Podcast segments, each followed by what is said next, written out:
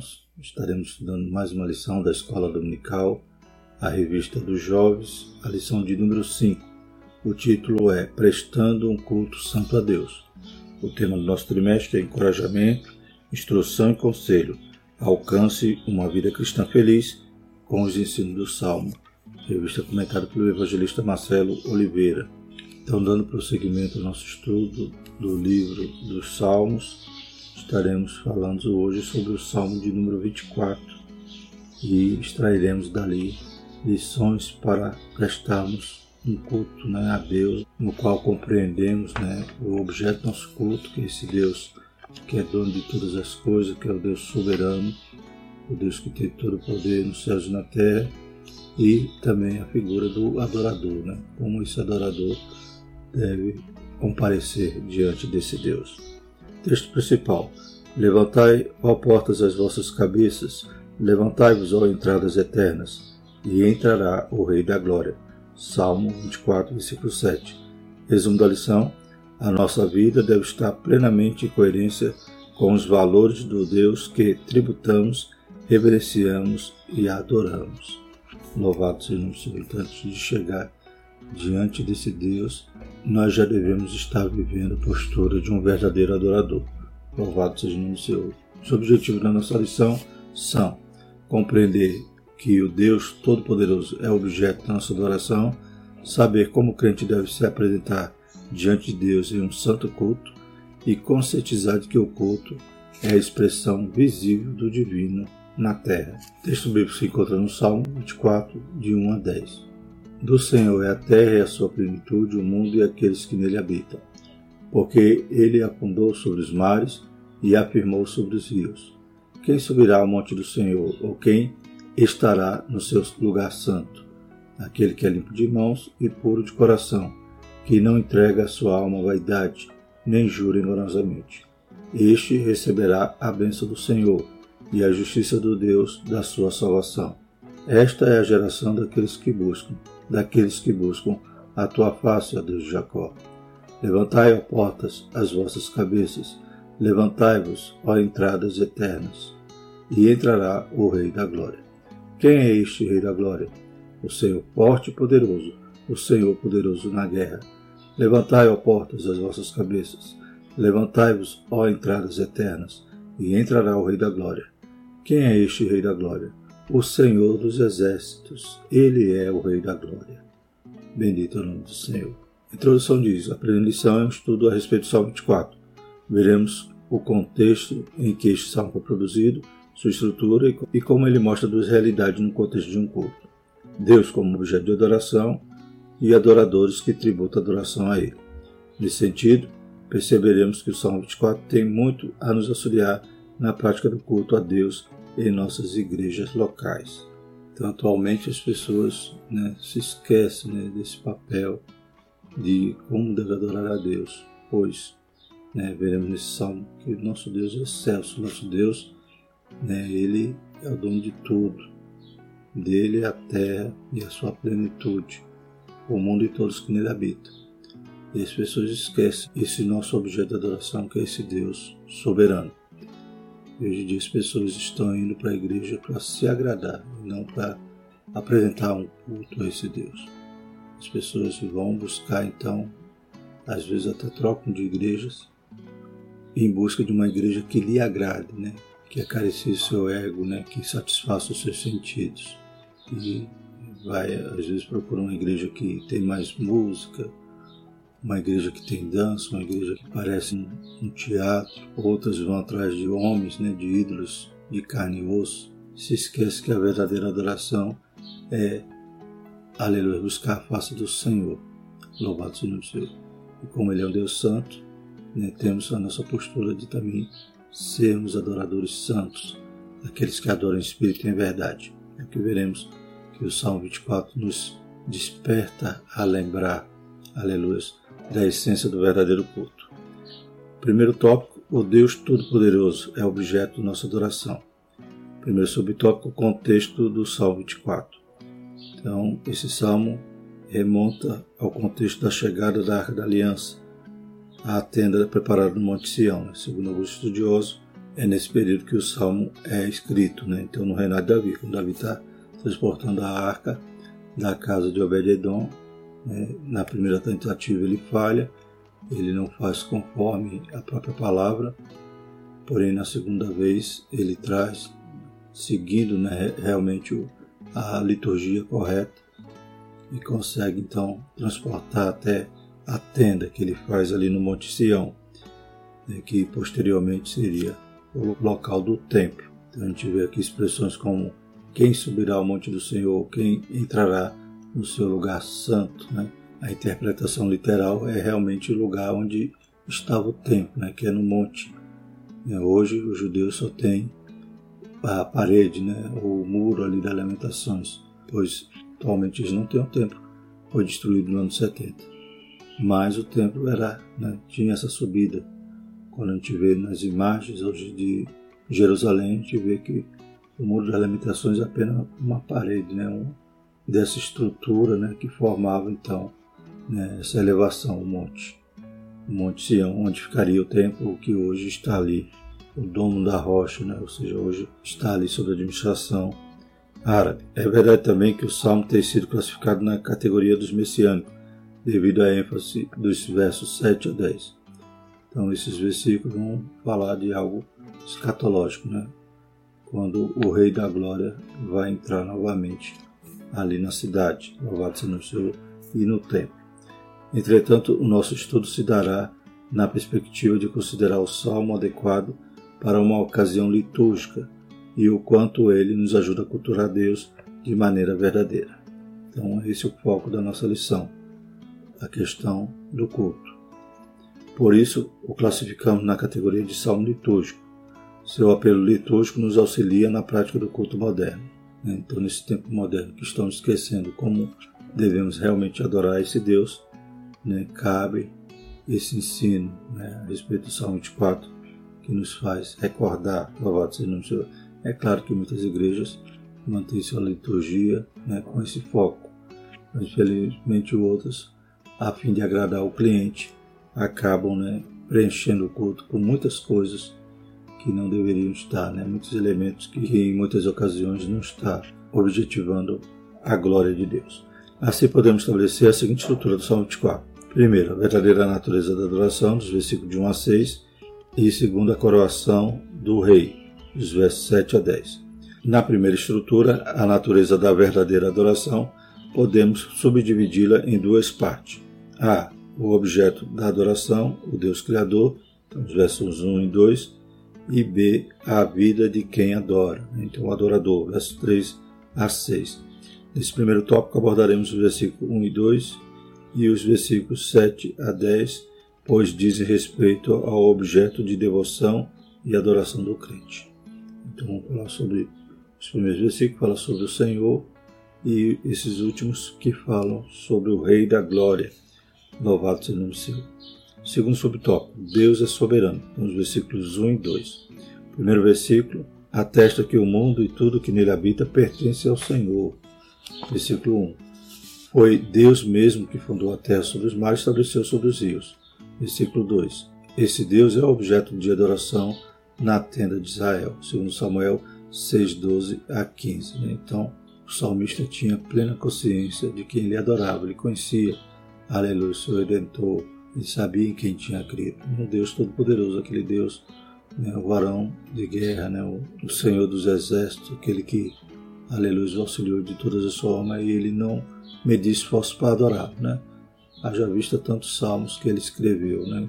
É, instrumentos musicais que ele construiu, toda a liturgia né, que ele organizou, mesmo antes do templo estar construído, ele já deixou tudo organizado ali para o seu filho Salomão. Então ele era um adorador, ele tinha prazer em adorar a esse Deus, glórias a Deus, e reconhecia a sua soberania, né, que ele era o Deus que era dono da terra e de sua plenitude. Deus formou a nossa vida, nos forjou segundo a sua vontade. Nós somos criação direta do Deus Todo-Poderoso. É a Ele que devemos louvar e adorar. Então a gente vai para a igreja, a gente sobe ao monte santo, né, que é ir ao local de adoração, aleluia, para encontrá-lo. Né? Essa é a geração daqueles que buscam, daqueles que buscam a tua face, ó Deus de Jacó. Deus é soberano na vida do seu povo, né? Ele está no controle de todas as coisas, ele tem todo o poder. Não somos onipotente, onipresente nem onisciente, mas Deus é. Somos limitados, mas ele é ilimitado e infinito. Né? Então, como é que nós poderíamos chegar desse Deus e exigir alguma coisa, decretar alguma coisa em nome dele e colocar ele na parede, como a gente ouve em muitas pregações hoje em dia, né? É não aceitar alguma coisa, né? determinar. Né? Ele é grandão, ele é excelso, nós pequenininhos, fracos. Louvado seja o Senhor. Nós apenas de barro. Glórias a Deus. Então não podemos de forma nenhuma esquecer a grandeza daquele a qual nós vamos adorar. Terceiro subtópico, a coroação do rei, versículos 7 a 10. É possível contextualizar esses versículos a um chamado ao povo diante das portas da tenda, que se tornou o templo. Versículo 7. Pastor George Wood, em sua obra sobre o Salmo, diz que no versículo 3 a 6, o adorador está fora do templo, mas no versículo 7 a 10, ele está dentro da área do templo. É o Senhor forte, poderoso e Rei da glória entrando no templo. Versículo 8 a 10. Como cristão, também aplicamos o versículo 7 a 10 à messianidade de Jesus Cristo. João 1,14. Nosso Senhor é o Rei da Glória, o Emanuel, isto é, o Deus conosco, o Deus que se tornou barro. Mateus 1,23. Embora tenha sido humilhado com uma morte na cruz, Deus o exaltou soberanamente, dando-lhe um nome que é sobre todo nome, para que todo joelho se dobre diante dele, e toda língua confesse que Jesus Cristo é o Senhor. Assim, o Salmo 24 nos ajuda a adorar o Deus Filho, Jesus Cristo. Eis o elemento cristocêntrico do culto cristão.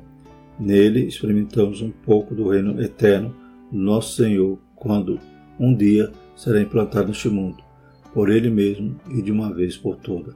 Apocalipse 22 a 7. Glórias a Deus. Então a gente tem essa imagem no salmo, né? O adorador, louvado seja o Senhor, subindo ao local santo e também a presença né, do Rei da Glória nessa aclamação para que abram os portões que, para que entre o Rei da Glória. Né? Quem é esse Rei da Glória? Aquele que foi humilhado, foi morto em cruz, foi obediente, mas Deus o exaltou. Louvado seja o Senhor de forma soberana, né? E ele recebeu um nome que está acima de todo nome. Glórias a Deus. Isso já tem se cumprido em nossa vida, a gente já reconhece ele como esse Rei da Glória mas um dia vai se cumprir literalmente, como a gente vê aqui no texto. A gente também tem esse caráter messiânico e escatológico, né? que ele também entrará na cidade. Na Ezequiel, né? Ezequiel viu quando a glória do Senhor saiu do templo. Aleluia. Mas também ele viu quando ela voltou pelo portão oriental. Glórias a Deus. Isso literalmente vai se cumprir no período do milênio, que a glória do Senhor né, voltará, ou seja, o Messias, o Rei dos Reis estará entrando ali para reinar durante mil anos sobre a terra. Aleluia. E esse reino nunca tem fim. Louvado seja o Senhor. Se cumpre aqui na terra e perpassa para a eternidade. Louvado seja o Senhor. Cabe aqui uma curiosidade né, a respeito desse fato messiânico, que é um portão que há na cidade de Jerusalém, chamado Portão de Ouro ou Portão Dourado. Conforme a imagem que os irmãos estão vendo, né, esse portão, também chamado Portão da Piedade, Portão da Vida Eterna, é um dos oito portões da muralha da cidade velha de Jerusalém. É o mais antigo dos oito portões, sendo que era usado em épocas antigas como passagem direta para o Monte do Templo. Né. Então, aí na imagem vocês vão ver que ele tinha esse acesso direto ao Monte do Templo. E o fato curioso é o seguinte: como os irmãos veem aí, que ele está selado, né? Glórias a Deus. Então, esse portão foi fechado em 1541 por ordem do sultão otomano Solimão, o Magnífico, porque, segundo a tradição judaica, seria por esse portão que o Messias profetizado no Antigo Testamento iria utilizar para entrar na cidade. Os muçulmanos criaram um cemitério fora do portão, como eles estavam convencidos da profecia de Elias precursor do Messias, que anunciou que, em seu retorno, o novo profeta não se atreveria a entrar no lugar porque ele era um cohen, ou seja, um sacerdote. De fato, a entrada de sacerdote judaico em um cemitério é totalmente vedada por causa da impureza, né? Conforme a lei, então o sacerdote não podia ali tocar no morto, né? Salvo exceções ali de seus parentes né? de primeiro grau. Então esse sultão lacra né, o portão. É claro que essa, essa imagem desse portão já é uma já foi construído sobre ruínas, né? Então o portão original está aterrado, mas então esse sultão lacra para que o Messias não entre por ali, né? Com medo então das profecias da tradição judaica e da palavra, né? E isso eles ainda colocam o cemitério ali pensando, não, já que o profeta também vai ser sacerdote, né? profeta, sacerdote e rei, ele não vai passar por aqui porque tem um cemitério, ele não vai se contaminar. Só que sem conhecer né, o poder do nosso Deus, que ainda que houvesse ali mortos, né, ressuscitaria só pela presença do Rei da Glória. E está lá em Ezequiel 44, 1 e 2, a profecia. Então me fez voltar para o caminho da porta exterior do santuário, que olha para o oriente, o qual estava fechado. E disse-me o Senhor: Esta porta permanecerá fechada, não se abrirá, ninguém entrará por ela, porque o Senhor, Deus de Israel, entrou por ela, por isso permanecerá fechada. Né? Então, naquela visão que Ezequiel também vê, a glória voltando, passando pelo portão. Então, na interpretação messiânica desse salmo, a gente vê esse momento que a glória do Senhor retornará, o Senhor, o Senhor Jesus entrará por esse portão, louvado seja o nome do Senhor. E é claro que essa é uma das referências, mas também tem, aleluia, a entronização do rei, né? Aleluia, nesse reino que é eterno, que, aleluia, vai até o céu. Bendito é o nome do Senhor. Já no contexto né, que estamos estudando, que é a respeito do culto, né? O comentarista aqui da lição, no, na orientação pedagógica, ele escreve o seguinte: na interação ele já cita o seguinte: a tradição diz que era cantado no primeiro dia de cada semana, nos cultos realizados no templo. Então, era um salmo litúrgico. Porém, na orientação pedagógica, ele acrescenta: deve ter sido entoado muitas vezes no templo. Imagine a cena: as pessoas do lado de fora clamariam para que os portões do recinto se abrissem e deixassem entrar o Rei da Glória. Do lado de dentro, o sacerdote ou outro grupo perguntam: Quem é este Rei da Glória? Todos respondem, em uníssono: o Senhor forte e poderoso, o Senhor poderoso na guerra. Louvado seja o Senhor. Isso extrai da Bíblia de aplicação pessoal. Então, imagine essa cena no momento ali da adoração no templo. Bendito é o Senhor. E concluindo esse subtópico, ainda o comentarista cita o elemento cristocêntrico que deve haver no culto. Então, tudo deve se voltar a Cristo, ao Rei da Glória. Os louvores, aleluias, as mensagens, então, a proclamação da palavra, tudo tem que estar com Cristo no centro. Ele é o principal. Aleluia.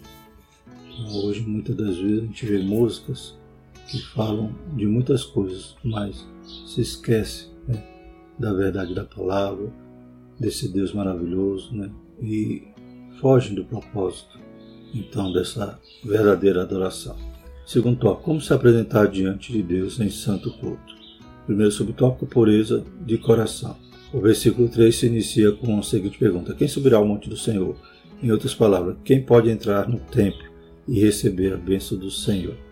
Glórias a Deus. Então, quem subirá ao monte? Isso literalmente. O templo era no monte, a tenda antes do templo também estava ali no monte. O versículo 4 responde: O limpo de mãos, puro de coração, que não tem vaidade nem pratica o engano Todas essas características são esperadas do jovem adorador que entra no templo para cultuar a Deus. É um tipo de vida em que o adorador renuncia o próprio ego para entronizar a Deus em seu coração. É um estilo de vida que tem consequências práticas para fora da área do templo. Glórias a Deus. Então, quem entrará no local de adoração? Claro que a gente não vai aqui né, restringir a localidade geográfica ali em Jerusalém mas é qualquer lugar em que você está indo adorar.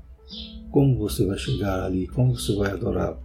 Louvado seja o nome do Senhor. Quem será o centro, aleluia, daquele momento, daquele culto? Você está indo ali para se agradar, para, aleluia, para que o culto te agrade, ou está indo para oferecer um culto ao Deus que é dono de tudo. Louvado seja o nome do Senhor. E como comparecer diante desse Deus, né? Então, literalmente aqui, a gente traz essa interpretação. Né? Esse Monte Sião, ou lugar santo, ainda não está falando do céu, né? mas sim do momento que estamos indo adorar esse Deus. Louvado seja o Senhor. E o salmista nos dá essas características, né? Limpos de mão, né? Então, sem pecado. Como é que eu posso comparecer diante de Deus sem, sem pecado se eu sou um pecador? É, nos arrependendo, pedindo a misericórdia, o perdão, lavando constantemente as nossas vestes no sangue do Cordeiro. Né? Esse limpo de mão não adianta fazer como Pilatos, que lavou a mão para se escusar ali da culpa. Mas ele era culpado também. Aquela água que lavou a mão não estragou a culpa dele. Ele quis simbolizar que a culpa era maior dos judeus, que insistiam, né, dos sacerdotes que queriam Jesus crucificado. Mas ele era autoridade. Se ele permitiu, ele também tinha culpa. Então, esse limpo de mão, só Jesus pode nos limpar, nos purificar. Coração puro, né? Louvado seja o Senhor. Aqueles que não estão entregues à vaidade, né? E nem têm uma língua que fala enganosamente. Ou seja, né? existe o um lugar de adoração, que não está restringindo a um lugar geográfico, aleluia, mas é no meio dos louvores que o Senhor habita, então, onde tem dois ou três reunidos de seu nome, e existe o adorador. E esse adorador ele tem que chegar ali, aleluia, de forma sincera, para poder prestar um culto agradável a Deus. Não que sejamos perfeitos, mas reconheçamos as falhas, né, nos purifiquemos e prestemos nosso culto ao nosso Deus. Segundo subtópico, bênçãos e justiça de Deus, versículos 5 e 6. Nos versículos 5 e 6 trazem uma promessa. O adorador que age de acordo com os versículos 3 e 4, né, está ali, sincero, puro, receberá bênçãos de Deus e sua justiça para a salvação. Nesse sentido, esses adoradores são os que buscam a face de Deus. Sim, o adorador é chamado para se apresentar diante do Altíssimo para adorá-lo buscá-lo e exaltá-lo. E ele ainda nos justifica, né? Recebemos a bênção e, aleluia, louvado seja o Senhor, e de Deus a sua justiça para a salvação. Terceiro subtópico é tempo de subir ao mundo do Senhor. Glórias a Deus. Salmo 24 nos chama a subir ao monte do Senhor. O Novo Testamento aprofunda a compreensão do tempo de Deus. Hoje o Espírito Santo nos impulsiona a glorificar a Cristo. João 16,14. O escritor aos Hebreus diz que, tendo, pois, irmãos, ousadia para entrar no santuário, pelo sangue de Jesus, pelo novo e vivo caminho que ele nos consagrou. Aleluia. Hebreus 10, 19 e 20. Então, o templo hoje não é uma estrutura física. O templo é onde estão ali adoradores reunidos para adorar o Senhor. E hoje nós temos acesso de entrar não somente no átrio, porque naquela época o judeu só entrava até o átrio, ou seja, só até o pátio. Ele não entrava nem no prédio do templo. Só quem entrava no prédio do templo era os sacerdotes. E quem entrava no Santo dos Santos, só o sumo sacerdote. Por isso que o Salmo diz, né? Melhor um dia nos seus atos do que em outra parte mil. Mas hoje a gente entra no santuário. Podemos ter essa ousadia. Que ousadia é essa? Né? A gente tem, aleluia, fomos propiciados por poder entrar ali porque o sangue de Jesus, aleluia, nos comprou, nos purificou, nos santificou. Ele é poderoso para perdoar. O sangue de Jesus nos purifica de todo pecado. E graças a isso podemos entrar no santuário, aleluia, pelo vivo caminho que ele nos consagrou, né, através do seu sangue. Em Cristo podemos adorar a Deus em espírito e em verdade. João 4, versículo 24. Nesse sentido, o jovem que sobe ao monte do Senhor vive integralmente estilo de vida de um verdadeiro adorador. Então, subir ao monte não quer dizer que você tem que ir adorar no monte. Não, esse monte é um local de adoração, na sua igreja. Aleluia, louvado seja o Senhor. Então, esse é o subir no monte. É claro que subir no monte tem essa postura né, de um adorador que vive isso, e não se santifica na porta do templo, mas ele já está vivendo uma vida santa. Glórias a Deus. Então ele já está propício, já tem ousadia para entrar no santuário. Louvado seja Deus. E o terceiro tópico, o culto, a expressão visível do divino na terra. o culto a Deus. Basicamente, o culto a Deus é o momento em que tributamos, reverenciamos e adoramos a Deus numa igreja local. Embora os cristãos entendam teológica e doutrinariamente que a adoração não mais está restrita à área geográfica, né? Então, conforme Jesus falou ali para a mulher samaritana, né? Ela perguntou onde é o lugar de adoração. É aqui, é no poço de Jacó, é no Monte Gerizim, né?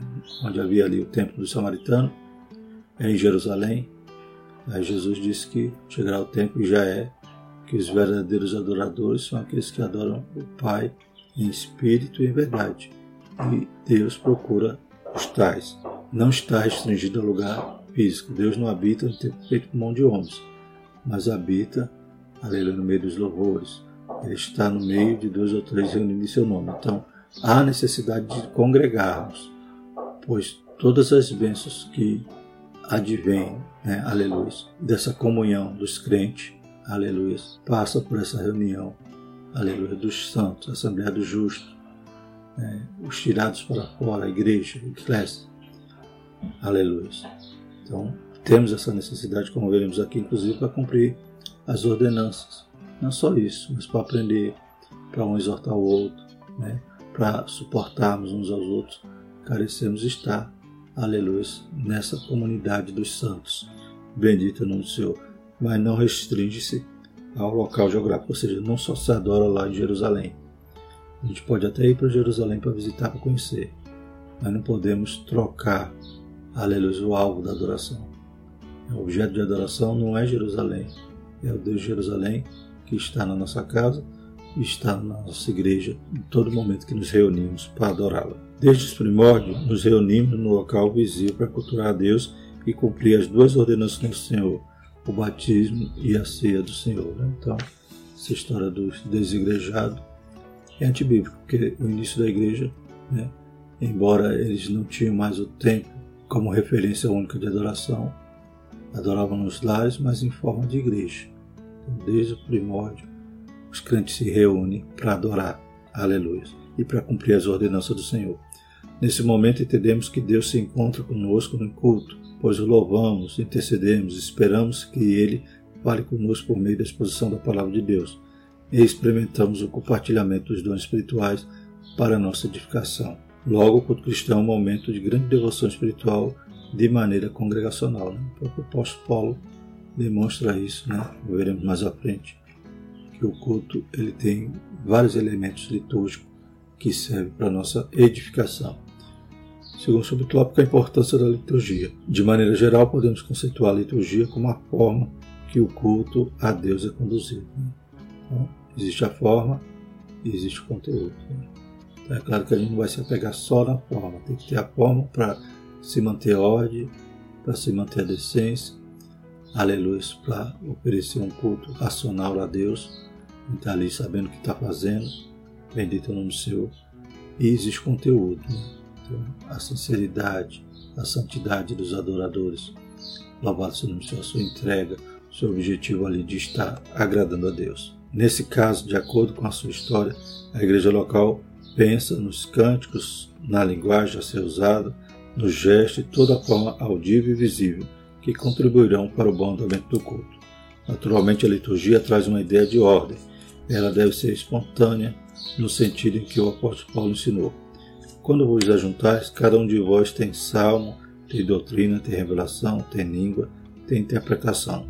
Faça-se tudo para edificação. Então, embora a nossa liturgia né, transmita né, essa característica de ordem, glórias a Deus, né, os elementos dos nossos cultos né, se repete a cada culto.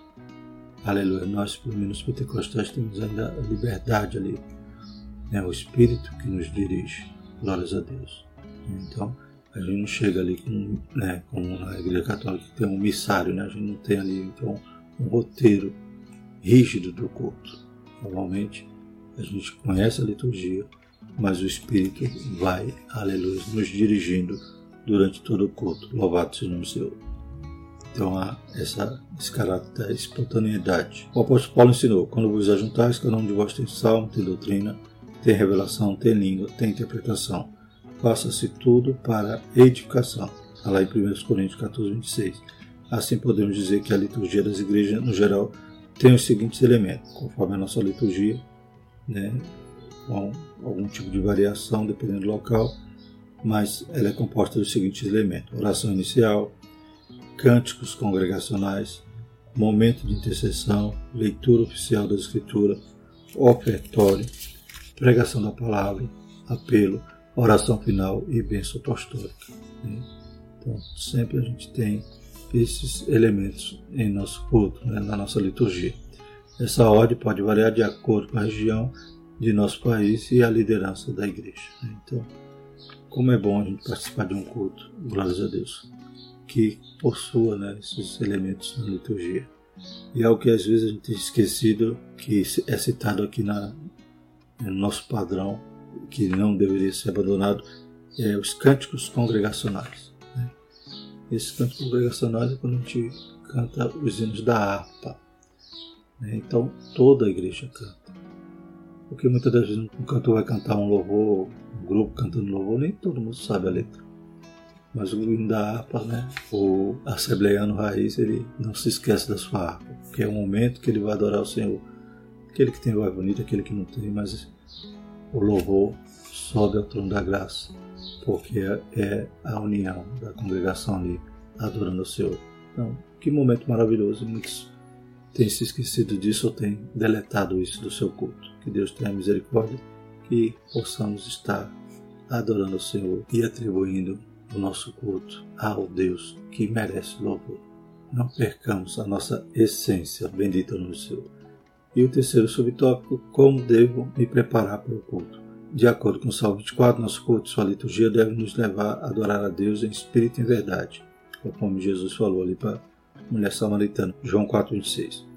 Aqui, espírito e verdade tem a ver exatamente com a disposição de estar inteiro no ato de adoração, sabendo que se está fazendo ali. Comando 12.1, no culto racional não podemos estar presentes de corpo, mas ausente de mente. Né? Então, não podemos estar ali no piloto automático. Né? Então, é hora do culto, eu vou, arrumo, vou para a igreja, participo do culto, vou para casa. Não, eu tenho que ir com propósito, aleluia, e servir ao Senhor com alegria, né? apresentar a Ele nossos cânticos. Então, estou ali adorando a Ele. Louvado seja o Senhor, né? de corpo presente. Né? Então, tenho que estar ali verdadeiramente ciente, apresentando a Ele um culto racional e os nossos corpos em sacrifício vivo. O culto não acontece por causa da liturgia, né? então a liturgia é a forma, como eu falei, mas tem que ter o conteúdo. Então ela não acontece por causa da liturgia, mas por causa dos adoradores. Nesse sentido, toda a nossa memória, atenção, imaginação, pensamento e linguagem deve estar voltado para o que estamos fazendo, prestando santo culto a Deus. No momento do culto, estamos subindo ao monte do Senhor. Por isso devemos ser participantes ativos no período cultico, entoar os cânticos, suplicar a Deus na oração congregacional, receber a palavra de Deus com toda a reverência e quebrantamento. Salmo 51, 17. Um culto pode mudar a trajetória de uma vida. Glórias a Deus. Se estamos ali de forma íntegra, o culto ele vai ter uma ação na minha vida. Louvado seja o Senhor. Como eu falei, eu não vou ali para ser agradado. Eu vou ali para que o culto me agrade. Eu vou ali prestar um culto. Mas certamente, aleluia, né? essa glória que vai subir, ela desce. O Senhor nos abençoe, né? Como vimos aqui no Salmo, né? Este receberá a bênção do Senhor e a justiça do Deus da sua salvação. Amém? Concluindo o Salmo 24, mostrou que Deus é objeto da nossa adoração e que nós vivemos para adorar. Nesse sentido, temos o compromisso ético com Deus e com nós mesmos que expressa a nossa vida de culto a Deus. O momento em que passamos em comunhão, adorando o Senhor em espírito e verdade, pode alterar por completo a trajetória da nossa vida. Portanto, cultuar a Deus com os nossos irmãos se torna o melhor ato do mundo. Glórias a Deus.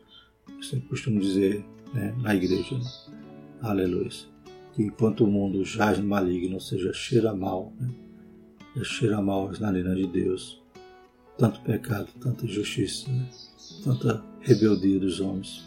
A igreja ela tem a função né, de aliviar um pouco né, ao nosso Deus com um perfume suave. Aleluia. O mundo cheirando mal, mas a igreja exalando um cheiro suave da sua adoração e do seu culto. Bendito nome do Senhor. Que Deus nos ajude, nos santifique e que possamos subir ao monte de uma postura de um verdadeiro adorador. Amém? Vamos orar. Nosso Deus, nosso Pai, obrigado, Senhor Jesus, pela oportunidade desse caminho aberto, através do seu sangue, de podermos entrar no seu santuário, chegar até o Santo dos Santos, até o trono da graça, te adorar, te bendizer, Pai, e ainda ser abençoado pela tua graça pela tua misericórdia.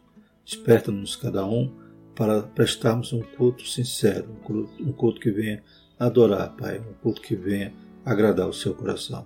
Em nome de Jesus, nos santifica, nos purifica, nos lava, Pai, para a glória do seu santo nome. Em nome de Jesus, nós te pedimos tudo isso e te agradecemos. Amém. Que a graça do nosso Senhor Jesus Cristo, o amor de Deus e a comunhão do Santo Espírito permaneça sobre todos nós, hoje e sempre. Amém.